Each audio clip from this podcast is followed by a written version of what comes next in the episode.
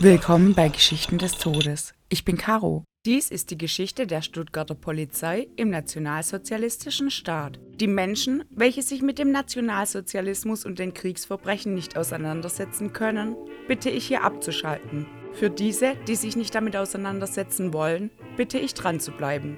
Es ist eine sehr lange und düstere Geschichte, welche mich als Hobby-Podcasterin durchaus an Grenzen gebracht hat. Ich bin keine Journalistin und möchte bei dieser riesigen Eigenrecherche darauf hindeuten, falls mir Fehler unterlaufen sind, die sie aus Unwissen und nicht beabsichtigt worden sind. Ich lasse mich gerne jederzeit etwas Besseres belehren oder dementsprechend korrigieren. Leider kann ich auch nicht jedes Opfer dieser Geschichte erwähnen. Zudem verwende ich Begriffe, die zu dieser Zeit im Sprachgebrauch waren. Besonders wichtig ist mir zu erwähnen, dass ich keinerlei rassistische Hintergrundgedanken pflege und setze hier ein klares Zeichen gegen Rassismus jeglicher Form. Heute erzähle ich euch die Geschichte der Stuttgarter Polizei im nationalsozialistischen Staat. Wir gehen zurück in das Jahr 1933, in die aufblühende kleine Hauptstadt des Bundesstaates Württemberg in Deutschland. Die letzten 30 Jahre stieg die Einwohnerzahl aufgrund der vielen Eingemeindungen auf knapp 408.500 Menschen. Es ist voll mit Quellen und Brunnen, heimliche Täler, Hänge mit Obsthalten und Weingärten, oben die schönsten Buchenwälder und unten fließt der Neckar. Zuständig für das blühende Stuttgart ist Karl Lautenschläger. Bereits 1911 zum Stadtschultheiß von Stuttgart gewählt, zehn Jahre später 1921 wurde Karl erneut gewählt und ab 1930 trug er dann die Amtsbezeichnung Oberbürgermeister, die vorher lediglich ein königlicher Ehrentitel war. Im April 31 gewann Karl Lautenschläger seine dritte Bürgermeisterwahl klar gegen die Kandidaten von der NSDAP und der KPD. Er ist beliebt in Stuttgarts Bevölkerung. Er kümmerte sich um die Sorgen seiner Bürger und besonders kümmert Lautenschläger sich um die Infrastruktur in der rasant wachsenden Stadt. Er unterstützt die Stärkung der technischen Werke und die Straßenbahn. Städtebaulich sind beispielhaft der neue Hauptbahnhof, der Neckarkanal und die Ausfallstraßen zu nennen. Mehrere Schwimmbäder wurden gebaut, unter anderem vor ein paar Jahren erst im Stadtteil Heslach, eines der größten Hallenbäder Süddeutschlands im Stil der neuen Sachlichkeit. Ebenfalls unterstützte er soziale Projekte, wie etwa die genossenschaftlich gegründete Arbeitersiedlung Luginsland und sprach sich schon im Jahre 1919 öffentlich gegen den Antisemitismus aus. Kommunale Kultureinrichtungen existierten davor nicht. Selbst ein Stadtarchiv wurde erst 1928 gegründet. Er kaufte die Villa Berg für die städtische Kunstsammlung und setzte sich für die Standseilbahn in Stuttgart ein. Überregionale Beachtung finden die ersten Waldorfschulen sowie Reformschulkonzepte und die von Bosch geförderte Homöopathie, das Image der Stadt. Seit Mitte der 20er Jahre herrscht ein gesellschaftlicher Wandel, zudem ein kultureller Aufbruch. Oper und Theater zeigen sich auf der Höhe der Zeit. Vor drei Jahren wurde der Großsender errichtet, der Bau des Rundfunksenders. Schon ein paar Jahre ist es her, 1924, als der Süddeutsche Rundfunk AG gegründet wurde. Die idyllisch gelegene Stadt verdankt ihrem Wachstum auch wohl schwäbischer Besinnlichkeit und der schwäbischen Tugenden. In der Wirtschaftskrise galten Stuttgart und die Region als Oase. Tatsächlich liegt die Arbeitslosigkeit unter dem Durchschnitt der übrigen Großstädte. Der Anteil der Arbeitslosen liegt in Württemberg 1933 bei 13 Prozent, im Deutschen Reich bei 33.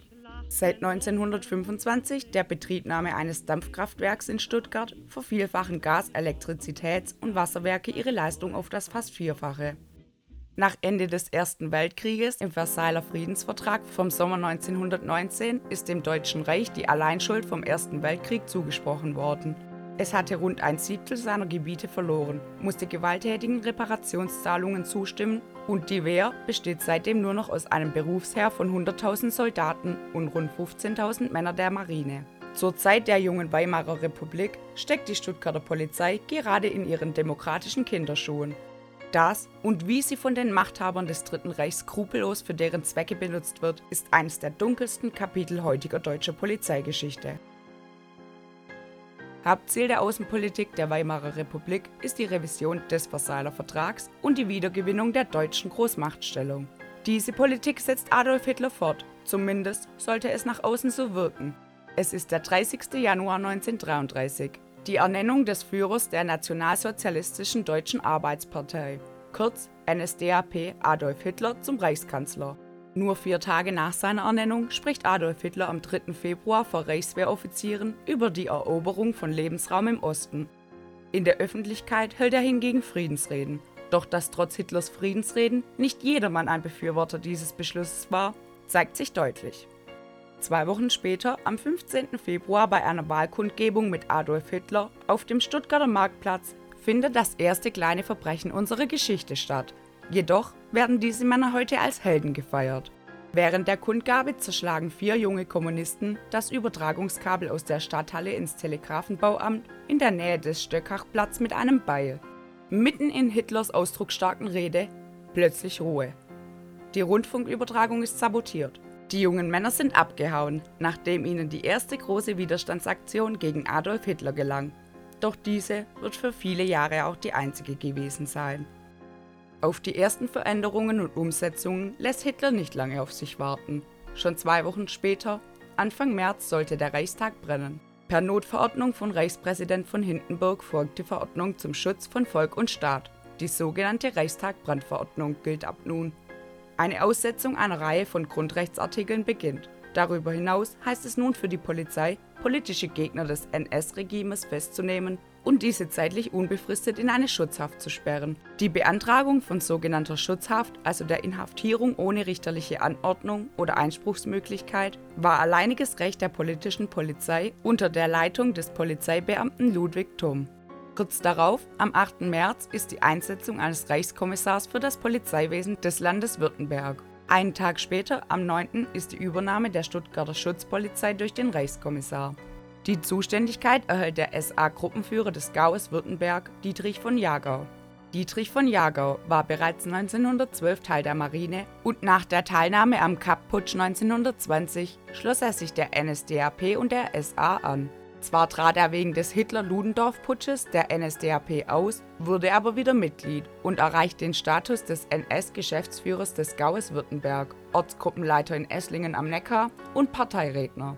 Als Reichskommissar ist Dietrich von Jagow für die Verfolgung von und den Terror gegen SPD- und KPD-Anhängern in Baden-Württemberg verantwortlich. Wichtig ist wohl auch weniger der Tag genau, aber ab der kommenden Woche verfügt in Württemberg der neue Staatspräsident, Innenminister und spätere Reichsstatthalter Wilhelm Mohr. Eugen Bolz, der letzte Staatspräsident, war wohl kein Freund der Nazis und sitzt nun ohne Verantwortung hinter seinem Schreibtisch, seines Amtes entzogen.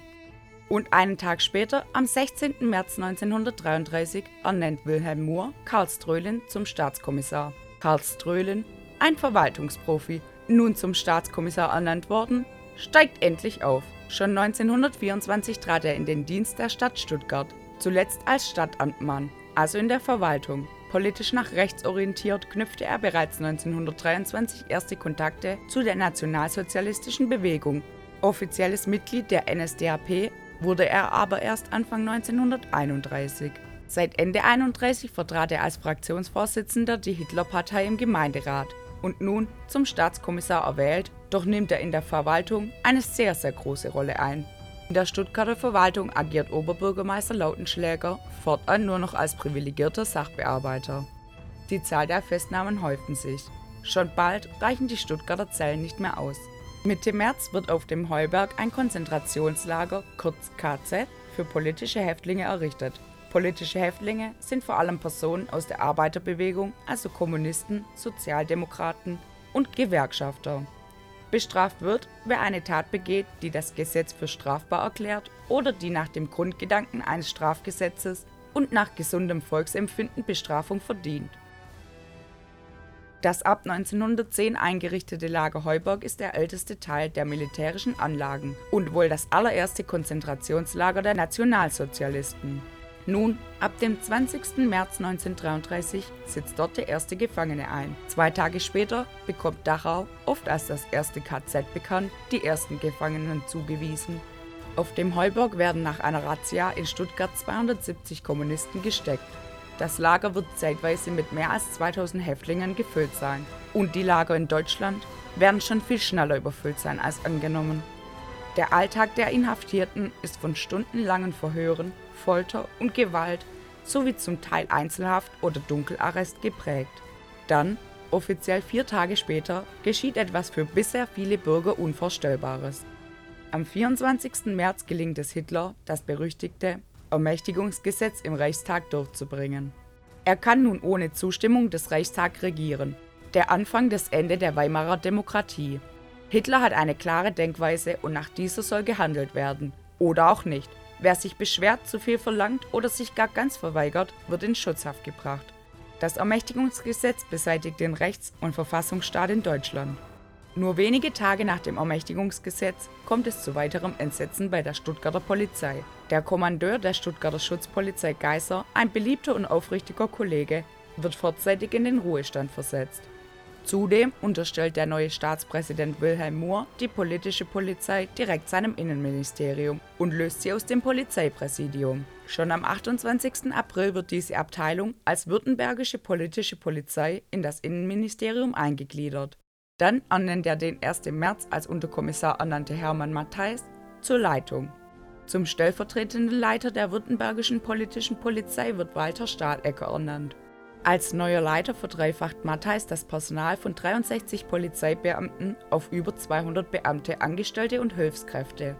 Lediglich 10 Polizeibeamten werden aus politischen Gründen zu anderen Dienststellen versetzt. Die anderen bleiben an ihren Schreibtischen sitzen und bekommen Verstärkung. Die ideologische Zustimmung spielt eher eine untergeordnete Rolle. Für die Beamten und Angestellte zählt, dass ihre Arbeit enorm aufgewertet und sie mit weitreichenden Kompetenzen ausgestattet werden. In dem expandierenden Polizeiapparat bieten sich ihnen zudem größere Aufstiegschancen. Dem Hilfspolizisten bietet sich überhaupt eine Beschäftigung mit Verantwortung. Neben der Zentrale in Stuttgart gibt es sieben Außenstellen in Aalen, Schwäbisch Hall, Heilbronn, Oberndorf, Tübingen, Ulm und Friedrichshafen. Nach dem Stand der Stuttgarter Polizei ein kurzer Hinweis. Jegliche Polizeibeamten, egal welcher Polizeistelle angehörig, unterscheidet sich eines SS- oder SA-Anhänger. SS ist die Schutzstaffel, eine Organisation, die einst als Hitlers Leibgarde begann und als Herrschaft und Unterdrückungsinstrument eingesetzt wird. SA ist die Sturmabteilung, also die paramilitärische Kampforganisation der NSDAP. Diese war einst eine Turn- und Sportabteilung, doch 1921 nach der Umbenennung entwickelt sich diese aus dem Saalschutz zur bewaffneten, mit braunen Hemden uniformierten, zunehmend radikalen Massenorganisation mit bis zu 4,5 Millionen Mitgliedern. Die SS bemüht sich, möglichst viele Polizisten zum Beitritt zu bewegen. Jedoch ist ein Beitritt der SS und SA jederzeit freiwillig. Dessen ungeachtet gibt sie ihren Anspruch, ein Eliteorden mit entsprechend strikten Aufnahmekriterien zu sein, nicht grundsätzlich auf. Bewerber, die den Anforderungskatalog vor allem hinsichtlich rassistischer Merkmale nicht tadellos erfüllen, werden weiterhin abgelehnt. Nachdem jedoch viele Beamte der SS und der SA zu der württembergischen politischen Polizei hinzugekommen sind und noch kommen, wird auch der Wandel der Polizei deutlich sichtbar. Bei Hermann Matthijs trifft eine Beschwerde ein. Kriminalbeamte der politischen Polizei gingen so mit Gefangenen um, dass es eine Schande sei. Und nicht nur gegen politische Gegner wird dramatisch vorgegangen. Auch vor den Juden macht die Polizei keinen Halt mehr. Dietrich von Jagau ist Mitorganisator für den Boykott jüdischer Geschäfte am 1. April 1933 in Stuttgart. Doch Hermann Matthijs muss das Personal erhöhen. Es müssen Vorbereitungen erledigt werden. Die Vorbereitungen für den Krieg. Im April noch wird der Reichsluftschutzbund von Hermann Göring gegründet und die Organisation der Deutsche Luftschutzverband wird übernommen. Die Ortsgruppe Stuttgart der Deutsche Luftschutzverband wurde im Herbst des Jahres zuvor gegründet. Personal erweitern auch, weil Stuttgart wächst. Auf den 1. Mai werden noch die Gemeinden Feuerbach, Mühlhausen am Neckar und Zarzenhausen mit weiteren 25.700 Bewohnern eingegliedert. Stuttgarts Einwohnerzahl beträgt nun 415.028. Doch wirklich dienen kann diesen vielen Menschen der Bürgermeister Lautenschläger nicht mehr. Er verschloss sich dem Wunsch der braunen Machthaber nach einem schnellen und reibungslosen Machtwechsel nicht. Am 15. Mai 1933 wird sein Amt Karl Strölin, der ersternannte Staatskommissar, übernehmen. Karl Strölin, Stuttgarts neuester Oberbürgermeister. Offizielle Ernennung folgt am 1. Juli. Danach wird bei der Stadtverwaltung eine Auflistung aller Beschäftigten ohne die Straßenbahnbetriebe sowie Elektrizitäts-, Wasser- und Gaswerke zusammengestellt. Für diese ist durch Strölin bereits eine Verwaltungsreform vorgesehen, der zuvor in seiner politischen Laufbahn auch das Gaswerk geleitet hatte. Bei der Stadt Stuttgart gibt es 1879 planmäßige Beamte, 381 Beamtenanwärter und 61 Voranwärter, 586 Angestellte 410 beim sonstigen hauptberuflichen Personal. Meist waren dies Ärzte und medizinisches Assistenzpersonal. 223 beim sonstigen nebenberuflichen Personal und 3336 Arbeiter, also die bei weitem stärkste Personengruppe. Eingestellt werden weitere 146 Personen für den einfachen, 28 für den mittleren und 26 für den höheren Dienst. Mit dem sogenannten Gesetz zur Wiederherstellung des Berufsbeamtentums der Reichsregierung, das tatsächlich die Arisierung der Beamten und Richterschaft zum Ziel hatte, finden richterliche Unabhängigkeiten und Unabsetzbarkeit ihr Ende. Auf gut Deutsch, wer als Beamter nicht schon durch ein NSDAP-Mitglied ersetzt wurde, hat sowieso nichts mehr zu sagen.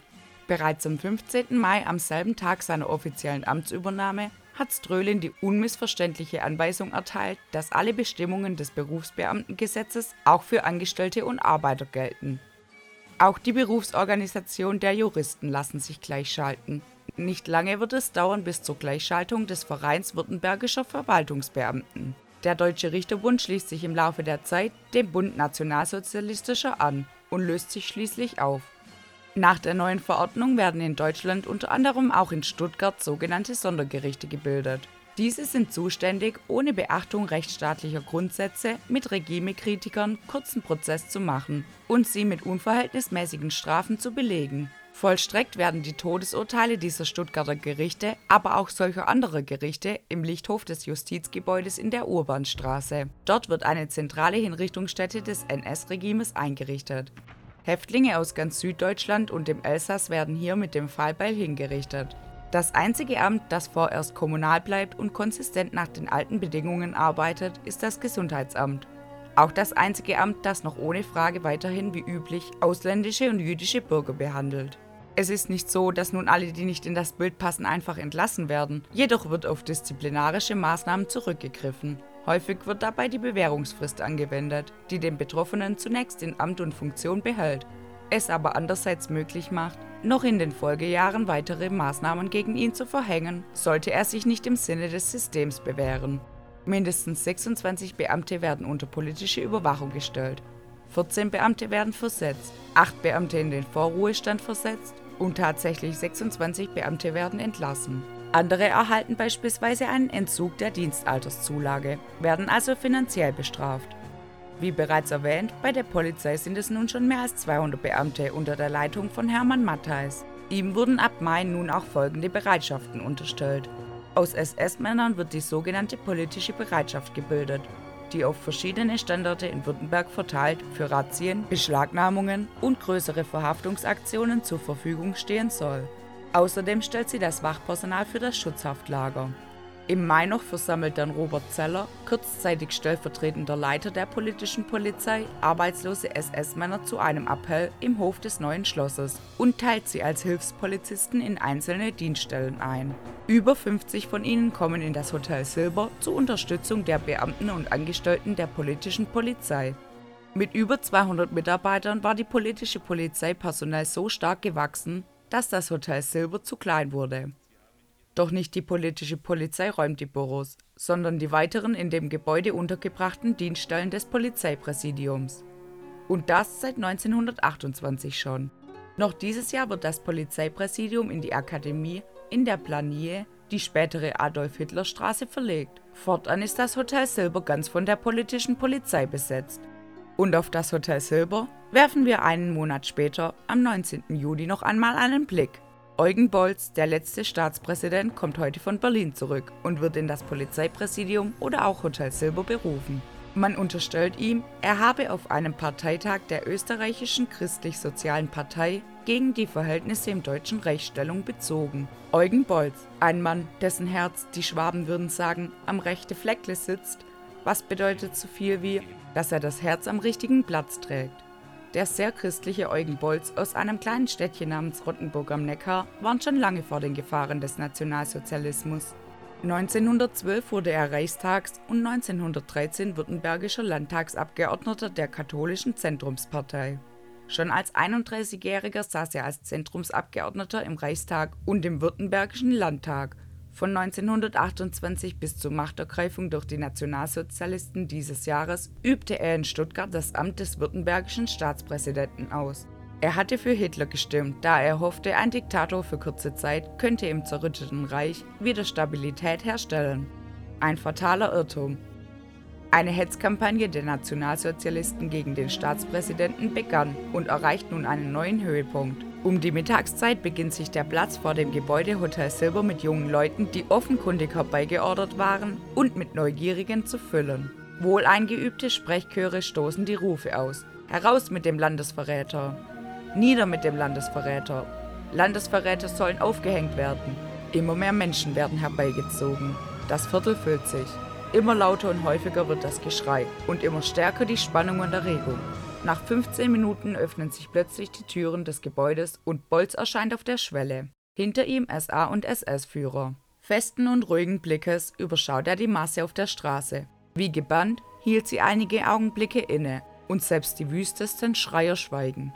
Da steht er nun der Mann, den sie als Landesverräter beschimpften, aufrecht, unerschrocken und gleichsam fragend. Was habt ihr gegen mich vorzubringen? Die Menge bleibt still. Erst als er das bereitgestellte Polizeiauto besteigt, bricht die Furie los. Die Menge drängt mit wüstendem Geschrei heran. Einzelne steigen auf die Trittbretter, schreien und spucken den im Wagen sitzenden Eugen Bolz an. Sie bringen ihn für einige Wochen in Schutzhaft in das Lager Hohen Asperg.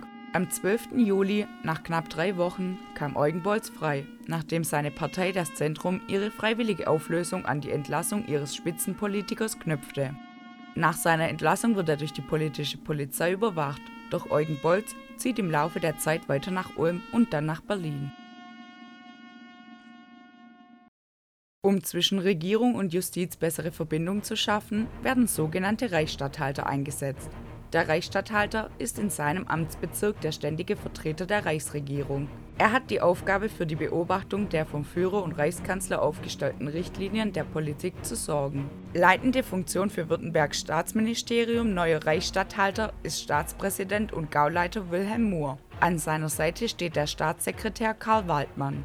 Währenddessen versucht die Regierung, ihre Bürger positiv zu stimmen. Noch im selben Monat findet das 15. Deutsche Turnfest in Stuttgart statt. Die Sonderzüge treffen ein. Tausende Menschen versammeln sich vier Tage lang, vom 26. bis zum 30. Juli. Begonnen wird mit einem Festgottesdienst im Hof des neuen Schlosses. Dann treten Turner gegeneinander an. Die Wehrmachtsabteilung steht mit Militärkapelle. Einmarsch einer Schweizer Turnerrische mit Fahne. Doch fraglich ist, wie lange diese augenscheinliche Feierstimmung noch anhält. Schon seit dem Sommer im Jahre 33 heißt es nun aktiv vorbereiten. Ab September 1933 hält der Reichsluftschutzverband Vorträge über den Luftschutz in Stuttgart. Denn schon am 14. Oktober 1933 erklärt Hitler den Austritt des Deutschen Reiches aus dem Völkerbund und somit auch aus der Genfer Abrüstungskonferenz. Als Hitler anbot, seine restlichen Waffen zu zerstören, wenn die anderen Nationen dies auch tun, lehnten sie ab und das NS-Regime nutzte dies als willkommenen Anlass, den ohnehin verhassten Völkerbund zu verlassen. Innerhalb der Polizei entscheidet Hitler im Dezember folgendes. Am 11. Dezember wird die württembergische politische Polizei dem Reichsführer SS Heinrich Himmler unterstellt und im Januar im Jahr 1934 ist die Errichtung des württembergischen politischen Landespolizeiamts. Die Bereitschaftspolizei wird in die Landespolizei umbenannt und ab nun beginnt die Aufhebung der Unterstellungsverhältnisse unter dem Polizeipräsidenten.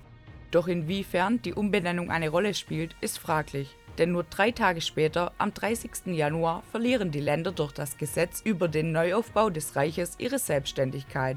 Vielleicht hatten manche Stuttgarter wohl noch die Hoffnung, es würde nicht so weit kommen. Doch Rudolf Hess, ein Spitzenmitglied der NSDAP, trifft das mit seiner Kernaussage die NSDAP und der Staat sind nach dem Gesetz vom 1. Dezember 1933 eine Einheit ganz gut. Das war das Gesetz zur Sicherung der Einheit von Partei und Staat, also die unlösliche Verbundenheit von Staat und NSDAP. Die Polizei fällt nun in die ausschließliche Zuständigkeit des Reiches. In der Verwaltung zeigte sich der Wandel schon früher und nun wird auch das Gesundheitsamt neu gebildet. In dem neuen Jahr, im Januar 1934, waren es schon rund 400 NSDAP-Mitglieder, die seit Januar des letzten Jahres eingestellt wurden. Unter ihnen fast 230 alte Kämpfer und nur fünf von ihnen gehören nicht der SA oder der SS an. Alte Kämpfer, das ist eine im Oktober entstandene Bezeichnung. Diejenigen der NSDAP, die schon lange vor der Machtergreifung dabei sind. Somit trägt Hermann Matthijs, welcher hier als alter Kämpfer bekannt ist, nicht mehr die Leitung der politischen Polizei. Wie er Heinrich Himmler jedoch gegen sich aufbrachte, ist nicht bekannt. Seine Geltungssucht und die ständigen Vorwürfe der Sabotage vor allem gegen die Innen- und Finanzverwaltung hätten ihn untragbar gemacht. Dann nur wenige Monate später, am 1. Juli 1934, wird Hermann Matthijs von SS-Männern in Ellwangen in Zusammenhang mit dem sogenannten Röhmputsch erschossen.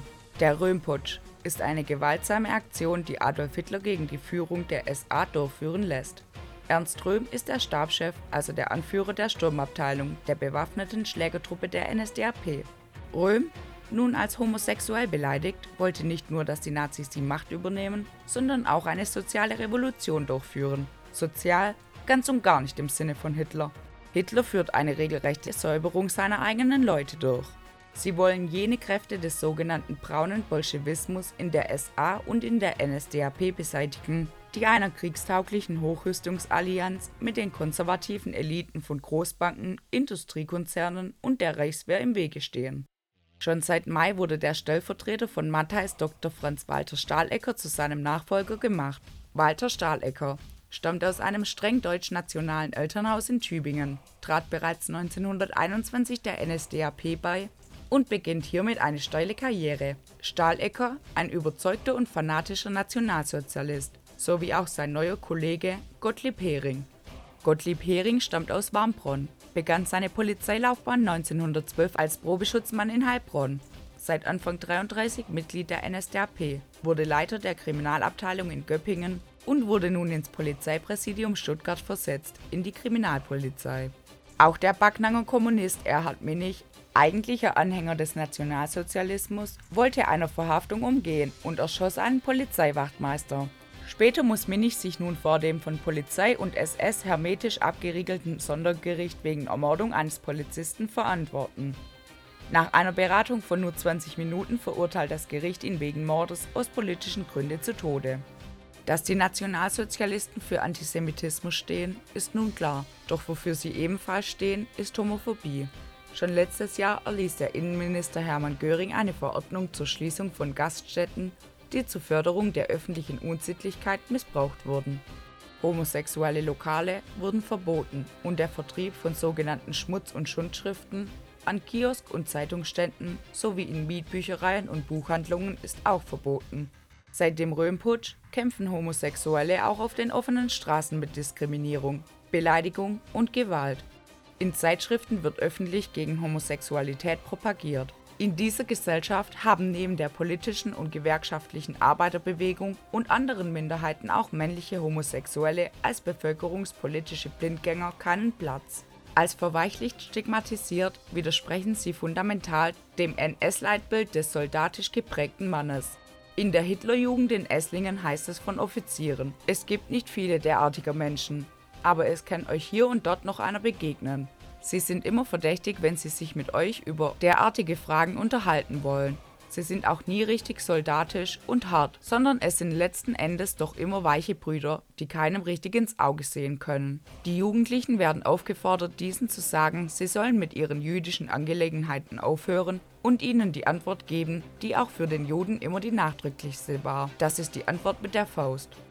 Zu dieser grausamen Gewalt kommt Mitte des Jahres am 2. August 1934 die schockierende Nachricht. Der zweite Reichspräsident der Weimarer Republik, Paul von Hindenburg, ist tot. 1925 ins Amt gewählt, erst vor zwei Jahren erneut erwählt worden. Doch schon seit März war er krank und ein Pflegefall, zog sich im Juni auf sein Landgut zurück. Stuttgart trauert. Reichswehr, Polizei, SA und SS, Hitlerjugend und Reichsarbeitsdienst sowie der Nationalsozialistische Frontkämpferbund versammeln sich gegen Mittag auf dem Schlossplatz, wo über Rundfunk die Trauerfeier für den verstorbenen Reichspräsidenten Paul von Hindenburg übertragen wird. Nach dem Tod von Hindenburgs und dem Übergang des Amtes des Reichspräsidenten auf Hitler werden die staatlichen und kommunalen Beamten neu vereidigt. Politisch schloss Deutschland in den nächsten Jahren vor allem bilaterale Verträge, die Vertrauen binden sollen. Der deutsch-polnische Nichtangriffspakt sorgte vergeblich für einen Kurswechsel gegenüber Polen. Seine Interesse gilt dem eigenen Staat. So geht es nicht lange und man hört den Polizeipräsidenten Kleiber vor der Presse über die Errichtung einer Polizeirufanlage in Stuttgart sprechen, bei welcher auch private Unternehmen angeschlossen werden können. Kurz zuvor hatte Kurt Görum das Amt des Kommandeurs der Schutzpolizei übernommen. Doch während sich in Stuttgarts Strukturen viel verändert und die Stadt schon längst Maßnahmen ergriffen hat, scheinen weiterhin viele überzeugt, Hitler würde ihnen Gutes bringen. Klar ist, viele sind Befürworter der Entbindung des Versailler Vertrages. Doch fürchten sie nicht vor der Gewalt eines jenes Mannes? Oder schauen sie weg und nehmen nicht wahr, was ihnen bevorsteht? Nun möglich überzeugen die Nationalsozialisten aufgrund ihrer Einsätze für die Stadt selbst. Millionenbeträge für die Gesellschaft. Die Nationalsozialisten in Stuttgart schenken der Kunst und Kultur große Aufmerksamkeit. Die Stadt kauft viele Kunstwerke vor allem von regionalen Künstlern, um ein städtisches Kunstmuseum zu schaffen, das Kunst sammelt, bewahrt und ausstellt. In der Stadtverwaltung wird noch im Jahre 1934 erstmals ein Kultur- und Kunstreferat sowie eine Kunstkommission gegründet, die für Kunsteinkäufe und deren Inventarisierung zuständig waren. Doch halten viele Menschen ihre Augen zu. Der Deutsche Luftschutz ist schon lange tätig. Schon im Januar dieses Jahres wurde das Institut für Schall- und Wärmeforschung der TH Stuttgart auf dem Killesberg-Gelände errichtet. Drei Jahre wird es dort sein. Ende Mai fand die erste größere Luftschutzübung beim Eberhard-Ludwig-Gymnasium statt. Und intern wird über einen Krieg und die damit verbundene kommende Gefahr schon lange gewarnt. Unter strengen Geheimhaltung, auch im Januar 1934 schon, erging ein Erlass des Luftfahrtministeriums, dass die Behördenleiter unter den älteren Bediensteten Selbstschutzleute bestimmen mussten. Wenige Monate später wurde dies auch auf die Kirchen ausgeweitet. Anfang des Jahres 1935 kommt der Führer dann auf einen Überraschungsbesuch vorbei, in der kleinen Stadt Stuttgart. Er übernachtet im Hotel Victoria in der Friedrichstraße, wo er dann auf eine riesige Menschenmenge trifft, die dem Führer zujubelt. Diese Menge scheint es nicht wahrzunehmen, dass Hitlers Krieg schon längst bevorsteht. Sie jubeln dem Führer zu, doch wird die Stuttgarter Bevölkerung aktiv auf den Krieg vorbereitet. Mit einer Ausstellung, die durch Gauleiter Moore eröffnet wird, bereiten sie auf den Luftschutz vor. Im Mittelpunkt stehen Brandbomben, Giftstoffe und Möglichkeiten des Selbstschutzes. Hitler plant die Machtübernahme, seine Gebietserweiterung und erweitert somit auch seine Wehr. Ganz klar führt er die Wehrpflicht wieder ein. Am 1. April ist dann die Überführung der Kasernenschutzpolizei in die Wehrmacht.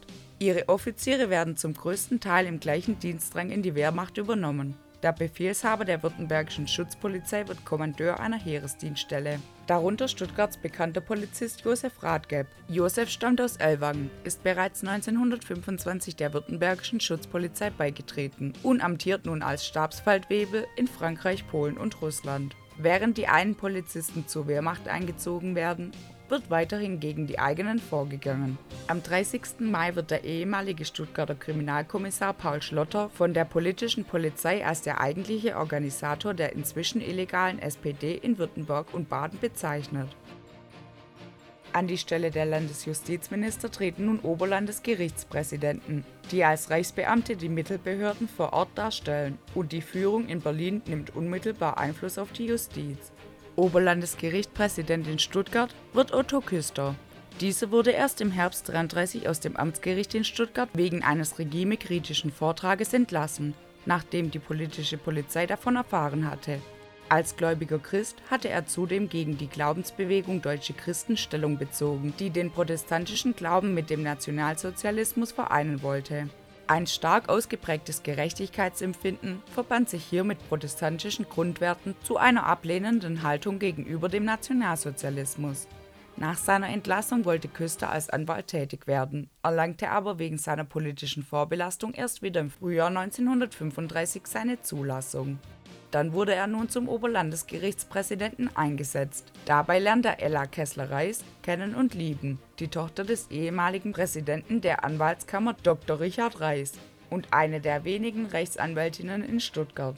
Doch auch schon zu Ostern 1933 war ihr die Zulassung wegen ihrer jüdischen Herkunft entzogen worden Küster beschäftigt sie nun offiziell als Sekretärin. So ist es, dass ein missliebiger christlicher Rechtsanwalt und eine jüdische ehemalige Rechtsanwältin in der Wehrkreisverwaltung höchst sensible militärische Unterlagen bearbeiten. Am 21. Mai verkündet Hitler in einer Sitzung seines Kabinetts das neue Wehrgesetz, wonach der Führer oberster Befehlshaber der Wehrmacht sei. Wehrmacht und Luftwaffe werden gegen die Vertragsbestimmungen ausgebaut Das Ziel ist eine Heer von drei Millionen Mann in der Wehr. Hinzu kommt das Flottenabkommen mit Großbritannien im Juli, welches Deutschland die Aufrüstung seiner Marine erlaubt. Großbritannien wiederum hofft auf weitere Abkommen, um ein Wettrüsten wie vor dem Ersten Weltkrieg zu verhindern. Mit der Veröffentlichung des Luftschutzgesetzes am 26. Juni werden die geheimen Vorbereitungen publik gemacht. In Stuttgart werden daraufhin hohe rote Blechbomben auf hölzernen Sockeln mit der Aufschrift Luftschutz tut Not aufgestellt, die zum Bau von Luftschutzräumen und zur Entrümpelung des Dachbodens aufrufen.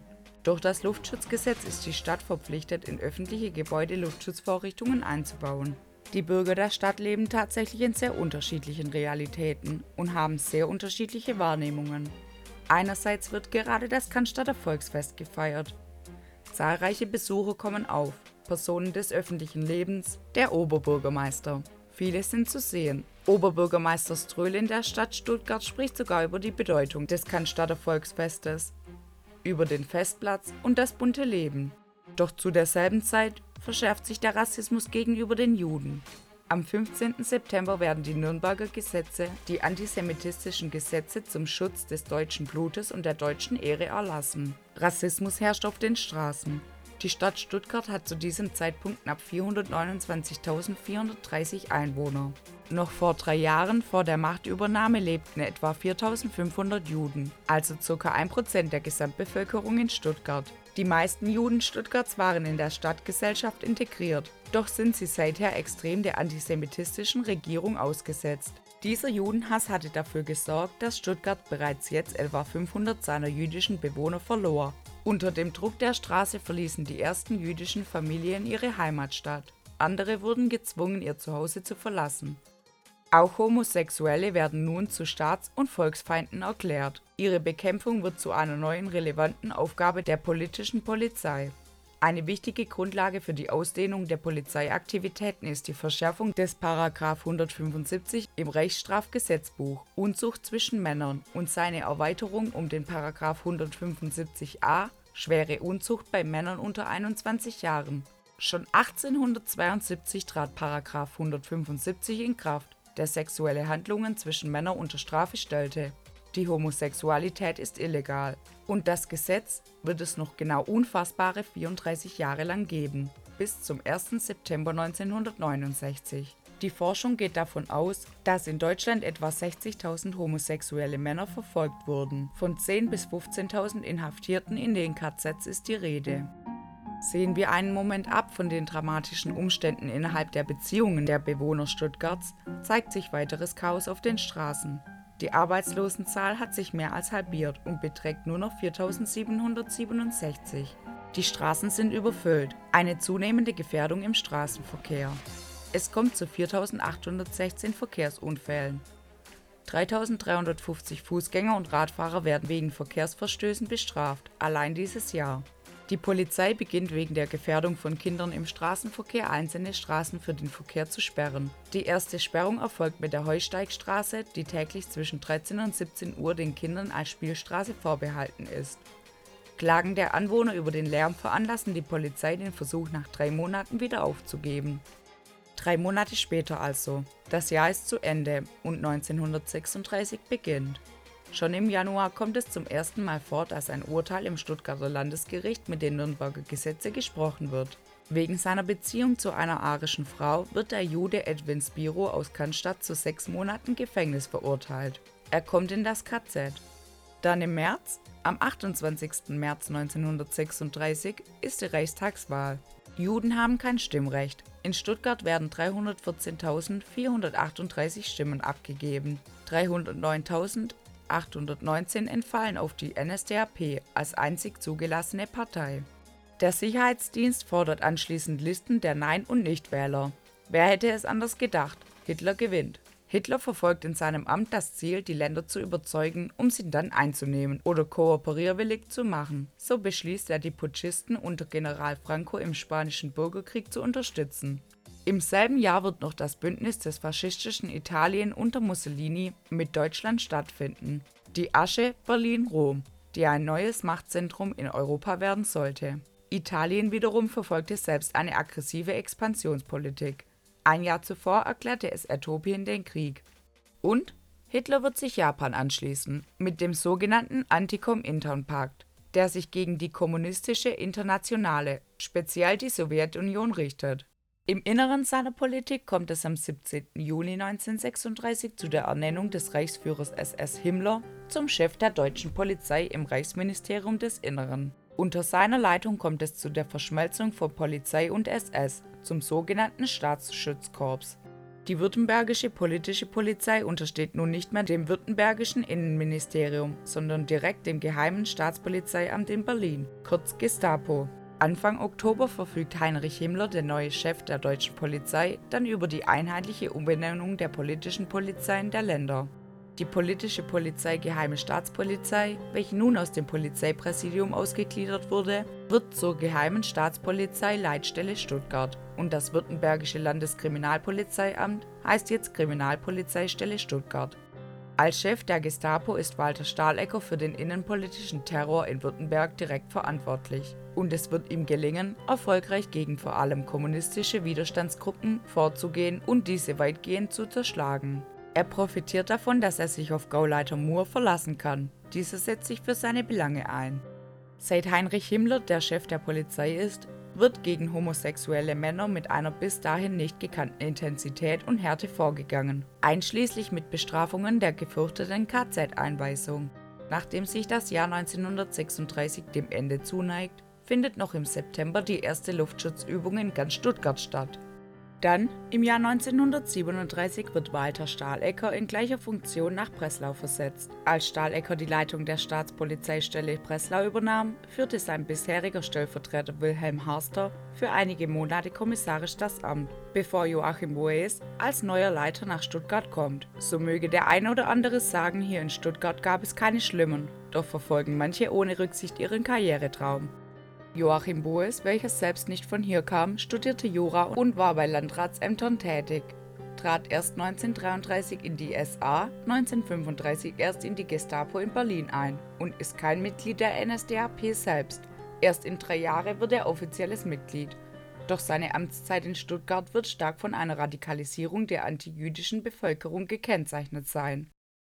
In der heutigen Geschichte nennenswert ist definitiv auch Friedrich Musgei aus Ludwigsburg. Musgei begann seine polizeiliche Laufbahn bei der Stuttgarter Kriminalpolizei in der Weimarer Republik. Bei der Verstaatlichung der Polizei 1923 wurde er mit hervorragender Beurteilung ins neu gegründete Polizeipräsidium Stuttgart übernommen. Als Chef der Nachrichtenabteilung bei der politischen Polizei in der Weimarer Republik konnte er die bei der Bekämpfung von Staatsfeinden gesammelten Daten nach der Machtübernahme im neuen politischen Amt optimal verwerten. Beim Reichssicherheitshauptamt beantragt er sogenannte Sonderbehandlungen von Zwangsarbeitern und lässt es sich nicht nehmen, bei den meisten Hinrichtungen persönlich anwesend zu sein. Musgai schreckt nicht vor Einschüchterungen und Misshandlungen zurück. Er ist eine prägende Figur der Gestapo in Württemberg-Hohenzollern und ist zum Nachrichtenleiter nun auch noch Leiter der Exekutivabteilung der Gestapo ernannt worden. Andere, die den Karrieretraum in Stuttgart verfolgen, werden versetzt. Nach Berlin wird jetzt der Leiter der Stuttgarter Mordkommission, Kriminaldirektor Weizenegger, versetzt und obendrein zum Leiter des Reichserkennungsdienstes im Kreiskriminalpolizeiamt in Berlin ernannt.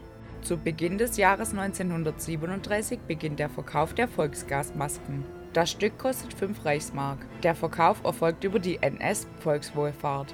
Sozial Schwache erhalten sie für 50 Reichspfund. Die Schutzwirkung des Filters reichte für etwa 20 Minuten.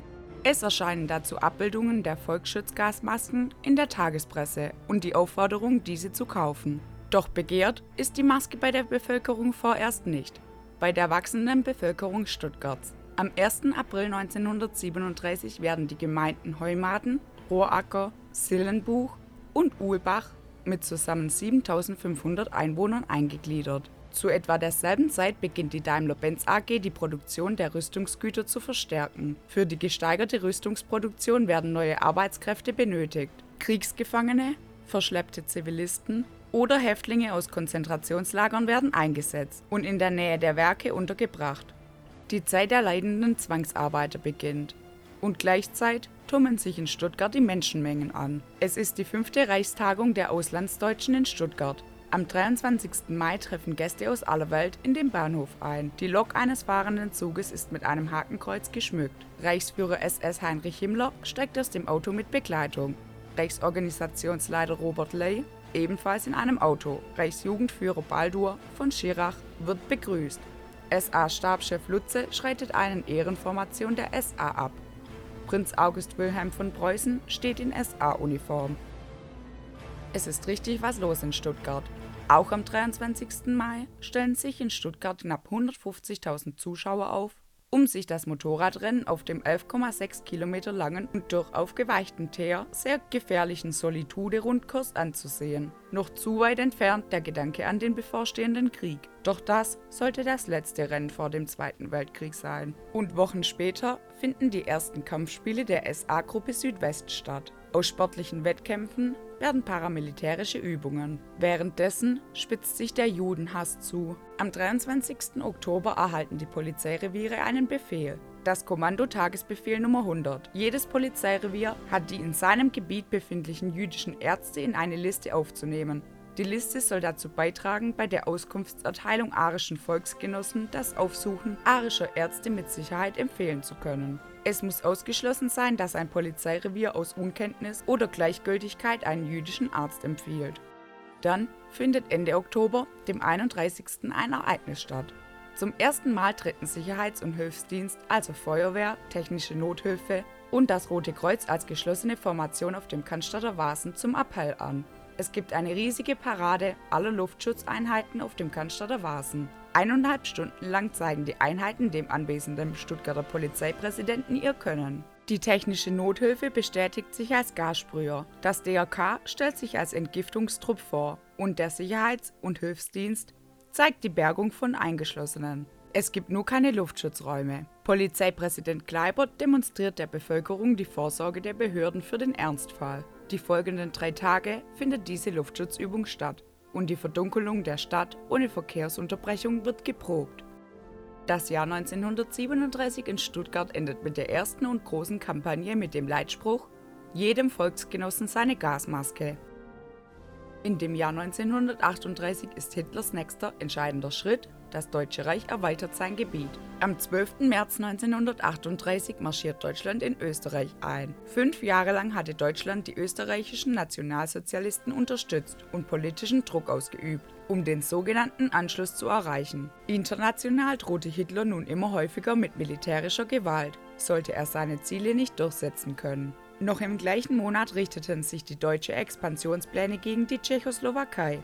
Mit Verweis auf das Selbstbestimmungsrecht der Völker forderte Hitler die Abtretung des von drei Millionen Sudetendeutschen bewohnte Sudetengebiet an das Deutsche Reich. Diese Abtretung wurde im Münchner Abkommen zwischen Deutschland, Italien, Großbritannien und Frankreich festgelegt. Der Reststaat Tschechoslowakei sollte bestehen bleiben.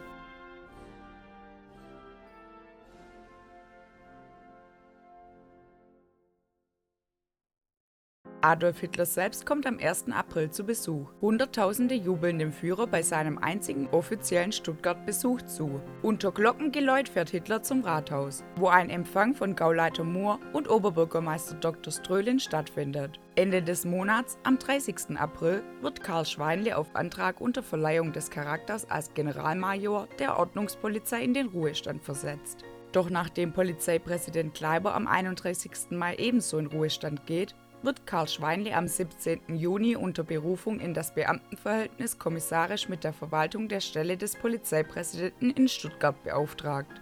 Schon 1920 wurde Schweinle Polizei in Bayern aufgenommen, wurde jedoch aufgrund seiner Weigerung gegen Putschisten vorzugehen nach dem Hitlerputsch im Jahr 1923 der Dienststellung erhoben 1929 sein Beitritt zur NSDAP. Seit 1932 Mitglied der SA und nach einer Einstellung als kaufmännischer Angestellter wurde er dann im April 1933 in der Schutzpolizei München aufgenommen. Er amtierte schnell als Polizeibajor. Als Inspektor der Ordnungspolizei wurde dann SA-Sturmbrandführer und schließlich Polizeipräsident von Stuttgart.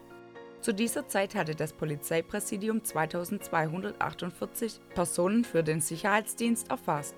Dazu zählen noch rund 180 Gefolgschaftsleute der Technischen Werke Stuttgart. Die vielen Einsatzkräfte sind nötig.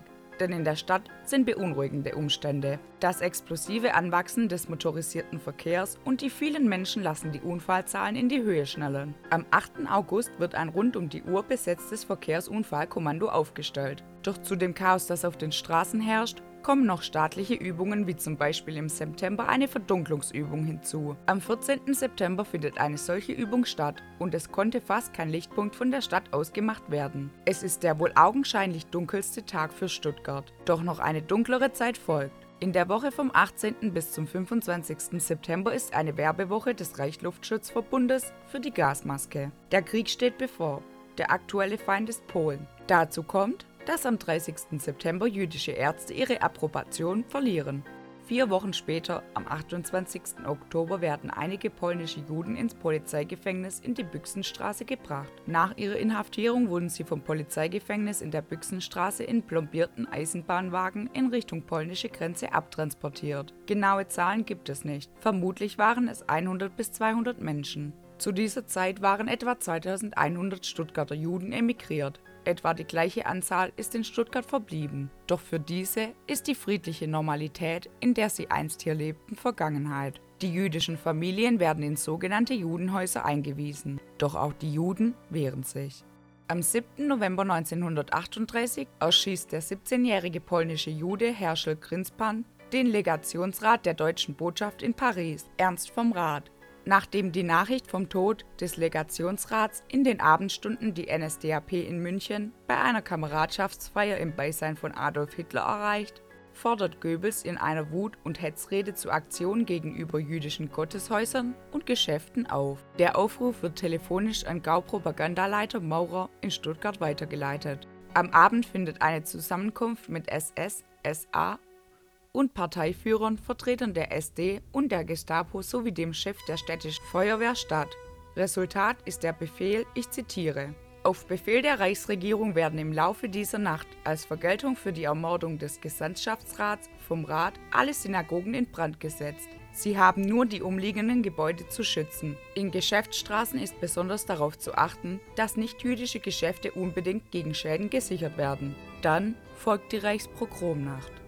In der Nacht vom 9. auf den 10. November 1938 brennen die Synagogen. Sie brannten in Baden, Württemberg und in Hohenzollern, genau wie im gesamten Deutschen Reich. Auch in der Stadt Stuttgart gab es Brandaufschläge auf die Synagogen in der Hospitalstraße 38 und in Bad Cannstatt.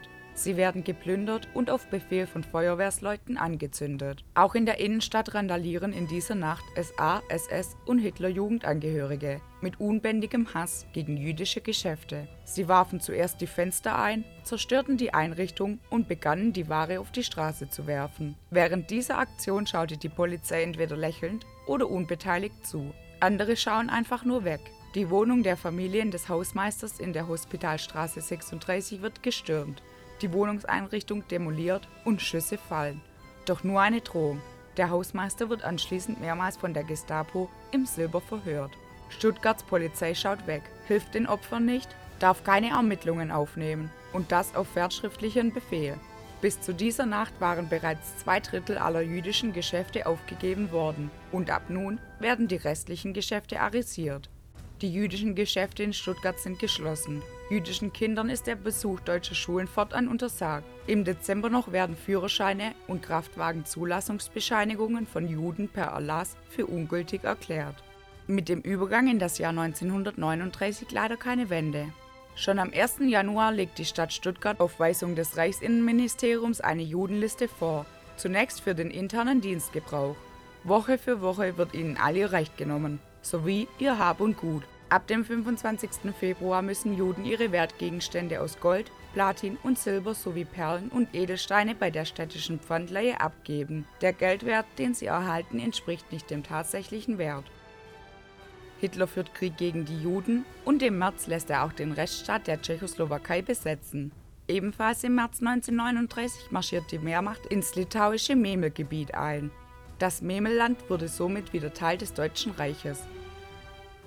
Als mit der Zerschlagung der Resttschechei auch die letzte Voraussetzung Hitlers für den Kriegsbeginn erfüllt ist, haben Großbritannien und Frankreich beschlossen, Polen im Kriegsfall militärisch zu unterstützen. Die Garantieerklärung vom 31. März 1939 sollte vor allem der Abschreckung dienen. So sei der Plan der beiden Westmächten nicht, in einem Krieg Polen beizustehen. Davon unbeeindruckt weist Hitler die Wehrmacht Anfang April an, einen Feldzug gegen Polen vorzubereiten. Nach seinen Erfolgen feiert Hitler im April seinen 50. Geburtstag. Es ist der 20. April 1939. SS und Polizei paradieren vor dem Königsbau. Auf der Festwiese des Cannstatter Wasens findet vor 200.000 Zuschauern eine Polizeiparade statt. Hier hat Anfang April die Reichsgartenschau begonnen, ein Festplatz vom Feinsten eine Parkanlage mit Kirche, blühende Bäume und Sträucher an Straßenrändern, Bahngleise mit blühenden Bäumen am Bahndamm. Es gibt Ausstellungsbereiche wie Straße und Autobahn mit Zukunftsvisionen und Ausstellungsmodellen der VW Käfer. Überall Blumen und Stauden auf einem großen Wiesengelände und einen Kinderzoo sowie Wasserspiele. Bis Oktober sollen die gestalteten Gartenarchitekturen den Cannstatter Vasen schmücken.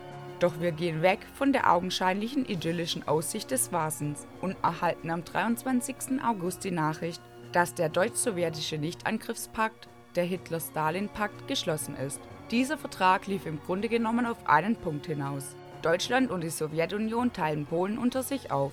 Schon vier Tage zuvor ist der Großalarm in Stuttgart fertig geworden. Die Sirenensignale Fliegeralarm und Entwarnung werden ab diesem Zeitpunkt immer samstags geprobt. Das Landesamt für Denkmalpflege erlässt Anweisungen, wie Kunstwerke zu schützen sind. Bedeutende Denkmäler wie die Grafenstandbilder in der Stiftskirche oder der Kreuzigungsgruppe bei der Leonardskirche werden gegen Bombengefahr gesichert. Ab dem 28. August wurde die Straßenbeleuchtung für fünfeinhalb Jahre abgeschaltet. Nachts herrscht nun das faule Blaulicht von 400 Richtlampen bzw. Luftschutzlampen. Das Stuttgarter Amtsblatt vermittelt in Wort und Bild Maßnahmen zum Luftschutz. Erstmalig werden Lebensmittelkarten verteilt. In Stuttgart laufen die Vorbereitungen. Solange kann es nicht mehr gehen, bis Gegenwind kommt. Eine Handvoll SS-Männer als Polen getarnt überfallen den slashischen Reichssender Gleiwitz und liefern damit Hitler den Vorwand für seinen Angriff auf das Nachbarland. Seit 5.45 Uhr wird jetzt zurückgeschossen verkündete der Führer des nationalsozialistischen Deutschlands am 1. September 1939. Von jetzt an wird Bombe mit Bombe vergolten. Hitler verkündet den Einmarsch in Polen, ohne Kriegserklärung. England und Frankreich lösten ihre Verpflichtungen gegenüber Polen ein und erklären Deutschland am 3. September 1939 den Krieg. Die Polizei in Stuttgart beginnt mit der Organisation der Luftschutzmaßnahmen, ebenso wie eine Ausrufung des zivilen Luftschutzes.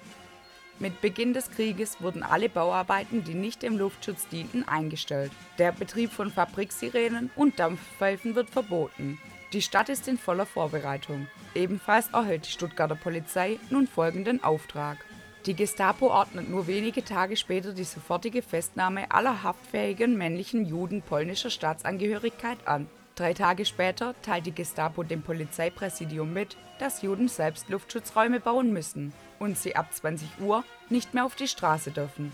Der Staat bestimmt also, welche Menschen auf die Straße dürfen und welche nicht mehr auf die Straße dürfen. Und nur wenige Wochen später feiern Deutsche bzw. die deutschen Nazis auf denselben Straßen. Vom 21. bis zum 24. September findet die sechste Reichstag der Auslandsdeutschen in Stuttgart statt. Auch hier wieder eine riesige Parade. Wehrmachtsmusikkorps und Militärformationen ziehen vorbei. Zur gleichen Zeit herrscht absoluter Krieg. Beim Angriff auf Polen stießen die von der Luftwaffe unterstützt technisch weit überlegenen Panzerverbände aus Deutschland schnell vor. Am 17. September waren auch sowjetische Truppen in Polen einmarschiert. Die westlichen Gebiete Polens wurden als Wartegau und Reichsgau Danzig-Westpreußen dem Reich angegliedert. Der Rest des von Deutschland besetzten Gebietes wird zum Generalgouverneur zusammengefasst. Warschau wurde drei Tage bombardiert und kapituliert schließlich am 27. September 1939. Am selben Tag, am 27. September, wird die Sicherheitspolizei, also der Gestapo und die Kriminalpolizei, mit dem Sicherheitsdienst im Reichssicherheitshauptamt zusammengefasst. Das Ziel ist es, bessere Kontrolle oder besser gesagt die absolute Kontrolle über die Polizei zu erhalten. Denn wer sich dagegen stellt oder anderer Meinung ist, muss beseitigt werden. Hitler braucht Menschen, die seinen skurrilen Anforderungen Folge leisten. Mitte September kam eine Verordnung, die Juden untersagte, ein Radiogerät zu besitzen. Und nun Ende des Monats soll die Gestapo schlagartig im ganzen Reich die Radioapparate von den Juden einziehen. Zu Hitlers Antisemitismus kommt die Verachtung Menschen mit Behinderung. Am 11. Oktober wird die Samariter-Stiftung aufgefordert, das Schloss Grafeneck, 70 Kilometer von Stuttgart entfernt, zu räumen. Schon seit 1885 unterstützt die Samariter-Stiftung Menschen im hohen Alter mit Behinderung oder psychischer Erkrankung. Es gibt noch Menschen, die schauen nicht weg. Am 8. November 1939 verfügt Georg Elser, ein gelernter Schreiner aus Württemberg, im Münchner Bürgerbräukeller einen Bombenanschlag auf Adolf Hitler und nahezu die gesamte NS-Führungsspitze. Das Attentat scheiterte nur knapp. Der Widerstandskämpfer aus Baden-Württemberg wird dann bei seiner Flucht in die Schweiz festgenommen. Die Deutschen glauben dem Gerücht der NS-Propaganda, dass der britische Geheimdienst verantwortlich für den Anschlag sei. Um sich vor weiteren Angriffen der Feinden zu schützen, fordert der Polizeipräsident die Bevölkerung auf, bis spätestens 10. November die häuslichen Schutzräume fertigzustellen. Verzweiflung kommt auf. Aus den viel zu engen Wohnungen sollen die Bewohner jetzt Schutzräume bauen, die sie vor Bomben schützen. Wo sollen denn die vielen Menschen Stuttgarts sicher unterkommen? Es wurden bereits Altersheime erbaut und rund 200 ältere Menschen sind aufgrund der Wohnungsnot schon aus ihrer Wohnung gedrungen worden. Das städtische Wirtschaftsamt fordert die Bevölkerung erneut auf, Kupferdächer und Gebäudeteile aus Kupfer zu melden. Neben Kirchenglocken sollen auch Metalle aus Privathaushalten für die Rüstungsindustrie eingeschmolzen werden. Die Rüstungsindustrie aufrüsten hat hohe Priorität. Mit dem Bau neuer Siedlungen lief es bislang sehr gut. Trotz Vierjahresplan ist die Siedlung am Rotweg nun jetzt nach zwei Jahren fertiggestellt worden.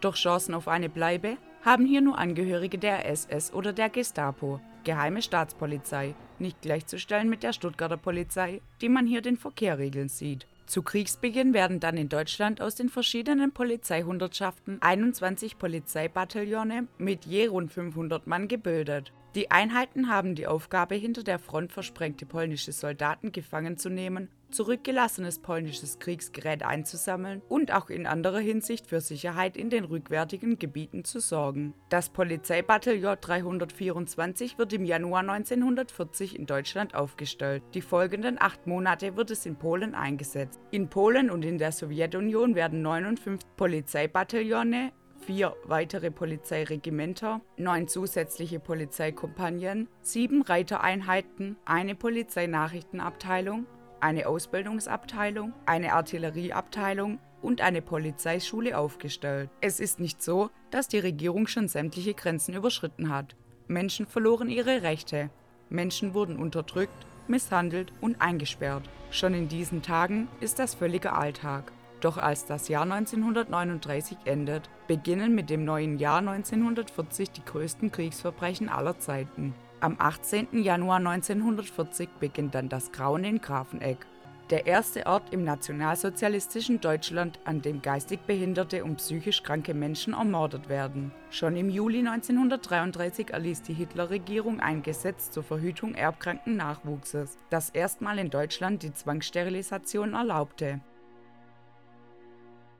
Da die Täter für ihre Morde Giftmittel brauchten, wandten sie sich an Heinrich Himmler, der sie an das Kriminaltechnische Institut des Reichskriminalpolizeiamtes verwies. Der zuständige Referent Dr. Albert Wiedmann kam auf die Idee, die Kranken durch Kohlenmonoxid zu töten und dachte daran, das Gas nachts, wenn die Kranken schlafen, in die Schlafsäle zu leiten. Doch die Verantwortlichen der sogenannten T4-Aktion entscheiden anders. Die Patienten sollten in eigens eingerichteten Gaskammern umgebracht werden. Und der erste Versuch an einem Mensch fand schon vor ein paar Wochen im alten Zuchthaus in Brandenburg statt. Die sogenannte Aktion T4 startet heute in Grafeneck.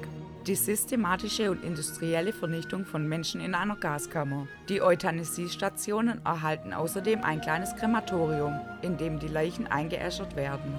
10.654 Menschen werden innerhalb von weniger als zwölf Monaten von jetzt an bis zum 13. Dezember auf dem Gelände des Schlosses ermordet. Von Januar 1940 bis August 1941 werden dort 70.273 Geisteskranke getötet. Tatsächlich hatten sich die Gerüchte über die Euthanasie in ganz Deutschland verbreitet.